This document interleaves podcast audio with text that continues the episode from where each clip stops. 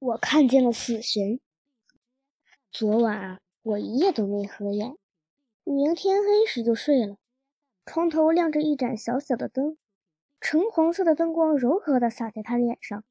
她的眼睛闭上了，长而浓厚的睫毛却微微的颤动。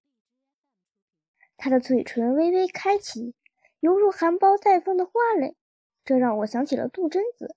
女人睡觉的时候和她很像啊。突然，一只黑影慢慢的爬上了他的脸。雨莹痛苦的呻吟了一声，我警觉起来，骷髅的影子出现了。黑夜里，影子比白天更加猖狂了。他在雨莹的身上跳着抽筋舞，雨莹的呼吸越来越急促。这骷髅的影子为什么总是缠着他呢？我有一种不祥之感。难道这影子就是常说的死神？难道雨英又死了？不行！我扑向死神，死神躲开了，飘到了床头柜。我扑向床头柜，啪的一声，花瓶落到了地上。清脆的碎裂声惊醒了病房里的人，这其中包括雨莹的妈妈。出什么事了？病房里所有的灯都都亮了起来，照亮的如同白昼。雨莹的妈妈疯狂的朝我大叫：“该死的猫，你干什么？这猫疯了，赶紧把它赶出去！”病房里的人齐心协力，拿着扫帚，拿着拖把，围追堵截，把我赶出了病房。砰的一声，门关上了，灯也熄灭了。我知道，一旦我离开了他，死神就会把他带走。我在漆黑的楼道里徘徊，老老鼠出现了。小猫老弟，我正在找你呢。白天我不敢进来，咱们赶紧出去吧。我跑出了灰色的旧楼，望着三楼雨莹病房的窗口，不知不觉停下了脚步。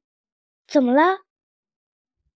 我不能走，死神也许会在今晚带走雨莹。有死神吗？我没有看见。活到这把年纪，我没见过死神。快告诉我，死神长啥样？骷髅你见过吧？简单的说，死神就像是骷髅的影子。我不跟你说了，我要去救他。雨英是谁啊？哎，你别多管闲事了，跟我走吧。老老鼠拦住我。雨英是和杜真子一样的女孩子，她要被死神带走了，我不能不管。我朝灰色的旧楼跑去，一根粗粗的水管通向雨英病房的窗口，我便沿着水管爬了上去。我蹲在窗台上，啊，死神果然在跳着舞。雨英的脸像纸一样苍白，奄奄一息的。幸好有两扇窗子虚掩着，我扒开了一条缝，跳了进去，猛扑向死神。我追赶着他，张牙舞爪，我的样子一定可怕极极了。死神也不敢跳抽筋舞了，他贴着墙角，我向墙角撞去。也许死神也没见过和我一样的亡命之徒，他犹豫了片刻，飘走了。赶走了死神之后，我跳到雨英的床边，蹲在她的枕枕边，借着微弱的星光，我看见她的呼吸变得均匀，脸上也有了光泽。一个晚上，我就这么守护着她，不让死神接近她。黎明到来的时候，雨英睁开了眼睛。朝我笑了笑，我也笑了笑。他笑起来真好看啊！他的眼睛弯弯的，嘴也弯弯的。他把手伸出来，放在我背上，摸着我。我想起了杜真子，杜真子在摸我的时候也是这般温柔。讨厌的猫，你怎么又来了？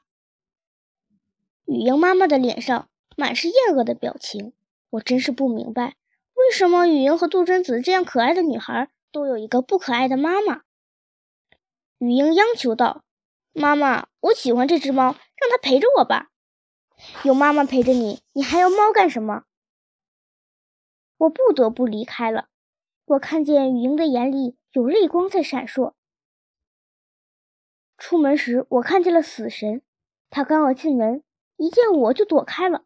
他昨晚已经领教了我的厉害，看来死神只要一有机会就会来缠着他。我不能不管。我一闪身，躲在了一盆绿色植物后面，植物茂密的枝叶正好遮住了我。我能看见外面，外面的人却看不见我。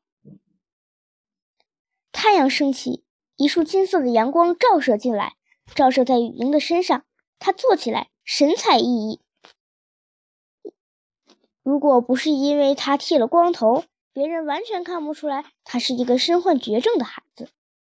看着他，我不由得想起，如果杜真子的头发长在他身上，会是什么样子。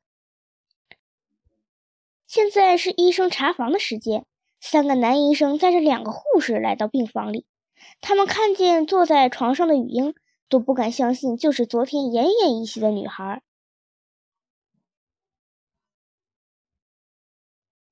医生们给雨英做了仔细的检查，看见他们脸上欣喜的表情，就知道雨英的病情已经大大好转。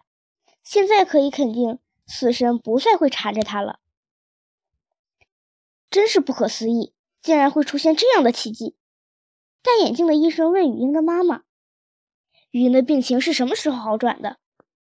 雨英的妈妈答不出来。雨英说：“因为来了一只猫。”马上有护士去摸她的头，她以为雨英在发烧，说胡话。戴眼镜的男医生昨天见过我，他还记得我是那只会笑的猫吗？不等雨英回答，雨英的妈妈就抢着说：“那只讨厌的猫，真是烦死了。”半夜还在病房里捣乱，把花瓶也打碎了，把它赶走了。没想到今天它又回来了，我好像看见了它。一位女护士说：“猫在哪里？”所有的人都不知道我在这里，我能看见他们，他们看不见我。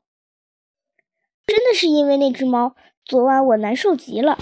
雨莹坚持说：“我觉得我要死了。”慢慢的，我不难受了。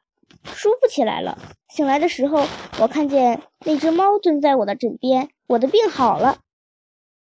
当然，没人相信他说的话，他们看不见死神。